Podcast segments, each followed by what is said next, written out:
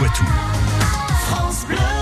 7h23. Bonjour Patrick Citeau. Bonjour. Les histoires du Poitou avec vous, euh, Patrick. Aujourd'hui, euh, eh bien, on va creuser dans le passé ferroviaire de Chauvigny, une commune de la Vielle dont l'inauguration de l'arrivée du chemin de fer en 1883 ne s'est pas tout à fait déroulée comme prévu. C'est le moins qu'on puisse dire, vous allez voir.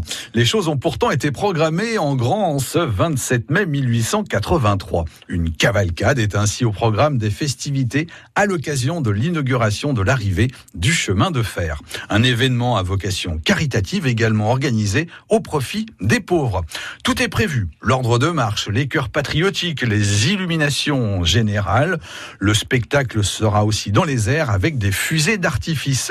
La retraite au flambeau et le bal à grand orchestre, dans des décors féeriques, doivent clôturer cette journée mémorable.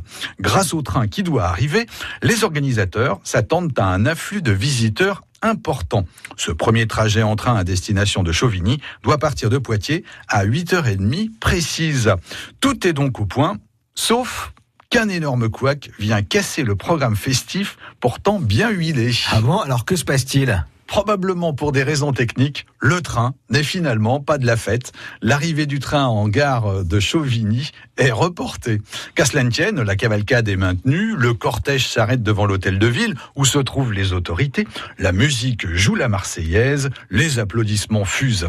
La retraite au flambeau avec des illuminations superbes est suivie comme prévu par le feu d'artifice, le grand bal qui regroupe de très nombreux danseurs vient faire oublier le loupé ferroviaire. Mais et le train alors dans tout ça? L'ouverture de la ligne a finalement lieu le 18 juin 1883. Le premier train qui relie Poitiers à Chauvigny ne fait pas recette, vous allez voir. Deux voyageurs, eh oui, avec bagages, montent en effet à bord tôt le matin de ce jour de juin.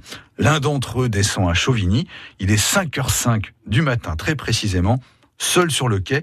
Il part vaquer à son train-train quotidien, je ne pouvais pas m'empêcher de la faire, celle-là, et tourne à sa manière une page de l'histoire de Chauvigny. Eh ben oui, quelle histoire euh, en tout cas. Merci Patrick Cito, on vous retrouve sur francebleu.fr. France Bleu Poitou.